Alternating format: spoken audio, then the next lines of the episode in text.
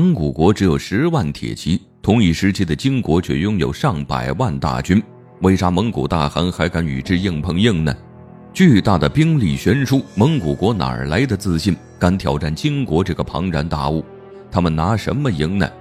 这场战役最后结果如何？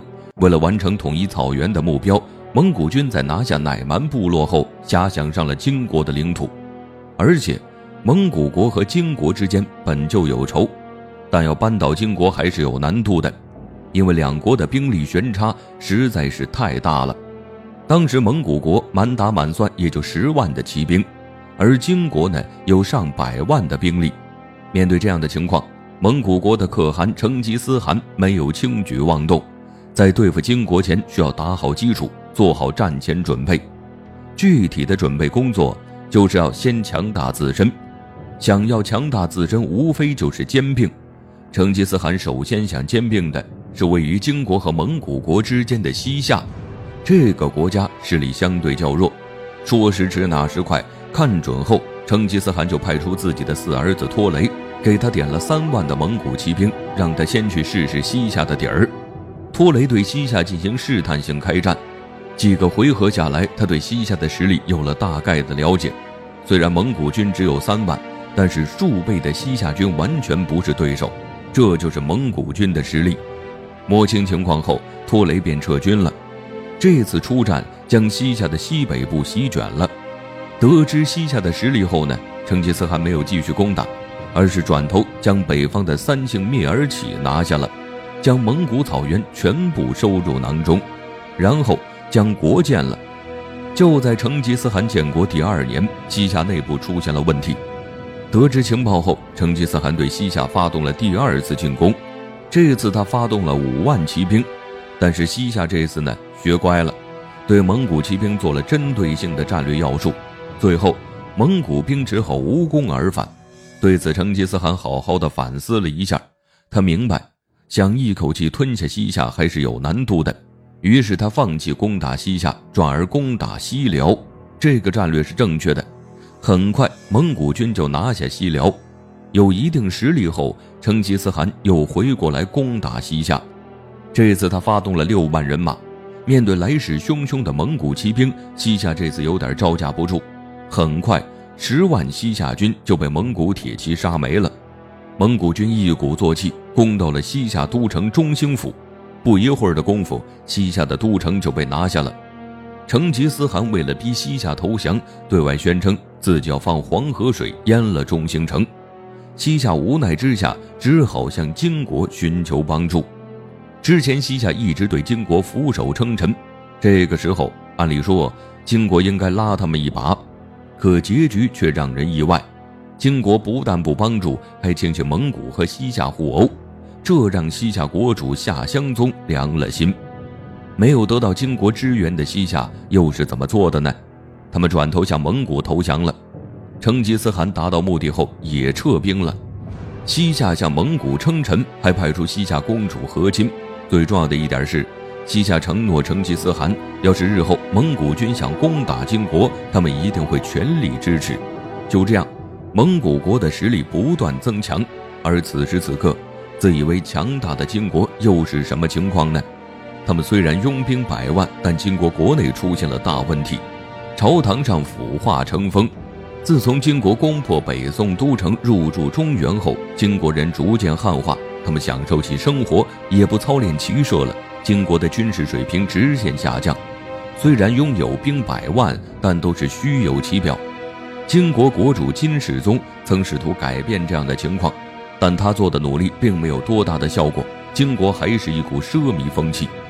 后来金世宗去世了，他的孙子完颜景继承大位。但金章宗是个奇葩皇帝，他不勤政，喜欢写写画画。朝中大臣见国主如此，便谏言要重视发展骑马、射箭等技能。金章宗也听进去了，开始下旨让金军操练，但遭到了反感。金军不仅不操练，还越发奢靡了。长期的放纵，金军就像是一盘散沙。这段时间，成吉思汗按兵不动，等待金国内部发酵。金国灭亡北宋后，宋朝皇室逃往南方，建立起了南宋政权。一段时间后，南宋带着怒气北伐金国，金国发动兵力对抗南宋军队。虽然南宋军队实力也不强，但他们就像打不死的小强，和金国打了很多年。最后，南宋北伐以失败告终，但也削弱了金国的实力。南宋没想到的是，他们放弃北伐后，遭到了金国的报复。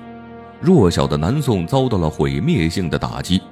但对付完南宋后，金国的金章宗也病逝了。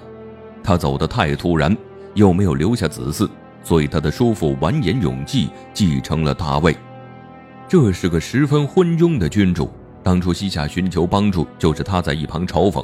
成吉思汗听说是完颜永济继承了位，他都觉得不可思议。有这样一位昏庸的君主，正是蒙古灭金的大好时机。成吉思汗也不犹豫。他整顿好后，带领十万蒙古铁骑对金国发起了挑战。面对来势汹汹的蒙古铁骑，金国突然腿脚发软，因为长期的放纵，他们根本没有信心对抗。再加上完颜永济是个没用的皇帝，平日里只会耍嘴皮子。金国位于阴山的汪吉部都没和蒙古军开战就投降了。见汪古部投降，完颜永济开始慌了。他立马派出独吉思忠为主帅，带兵攻打蒙古军，带领了四十多万军队，在蒙古军必经之路上驻军。其实金军的作战策略没有问题，而从人马来看，金国还占有很大优势。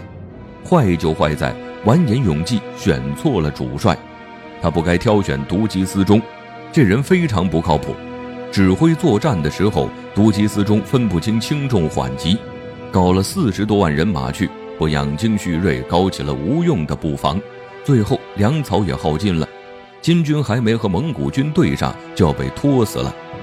蒙古军和金军对上时是如何见招拆招的？他们兵分七路，很快就突破了独吉思忠的防守。情急之下，金军撤到了野狐岭。这个操作简直让成吉思汗惊呆了，因为这是一个十分荒唐的命令。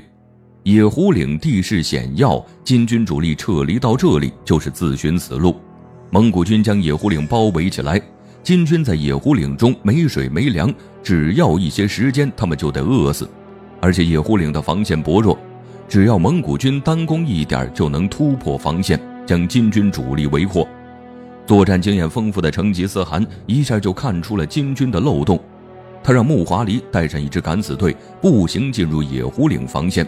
直接向将军完颜成玉的营帐杀去。面对突袭的蒙古军，金军乱了阵脚，一群人四处逃窜。完颜成玉想调支援的兵力，但发现自己已经被包围了。这个时候，双方只有开战。蒙古军和金军一顿厮杀后，野狐岭血流成河。这一战后，金军损失惨重，本来四十多万大军，战完损失了二十万。而蒙古军损伤还不到两万，蒙古军一鼓作气，直接杀到了金国中都城下。虽然中都城易守难攻，但对凶悍的蒙古铁骑来说根本就不是问题。成吉思汗没有硬碰硬，而是分散军队，在附近的华北平原洗劫了一番。这个操作使得金国的百姓乱了，他们对金朝不满，于是揭竿起义。金国内忧外患一起来，成吉思汗又多了助力。当时很多人自立为王，然后向蒙古投降了。但这次成吉思汗并没有灭掉金国，而是洗劫一番后就带兵撤退了。他回蒙古休整一年后，又带着蒙古铁骑向金国攻去。上次吃了亏的金国不敢轻举妄动了。这次蒙古军掉以轻心，让成吉思汗受了伤。他们这次无功而返。休整一年后，他们又卷土重来了。这次攻打呢也比较吃力，几次攻城都失败了。成吉思汗立马调整作战，亲率大军南下。他一路上势如破竹，成功打到中都城下。蒙古军包围中都城，他没有选择攻城，而是兵分几路，一直围困城中的金军，然后去其他的地方洗劫。这次洗劫就是半年。金国的君主完颜永济在这期间也去世了。是被看不惯他的人毒杀的。完颜永济死后，底下的人又将金世宗的庶长孙完颜寻坐上了大位。他只是一个没有实权的傀儡皇帝。在蒙古军的压迫下，金军屡屡败仗，可是蒙古抢劫一方后又撤兵了。其实这才是最痛苦的，不灭却时时侵扰，让金国不得安宁。这样的情况持续了很久，直到一二二五年，成吉思汗带领蒙古铁骑一举拿下了西夏，将金国打得翻不了身。最后一战，成吉思汗只有十万人马，西夏军就有三十万，再加上金军就是上百万，但是蒙古军却取得了胜利。蒙古军能以少胜多，是因为蒙古铁骑凶悍，作战能力强，而且蒙古军有士气。还有就是成吉思汗作战经验丰富，能够很好的应对突发情况，所以将金国打得翻不了身，还顺带将西夏也灭了。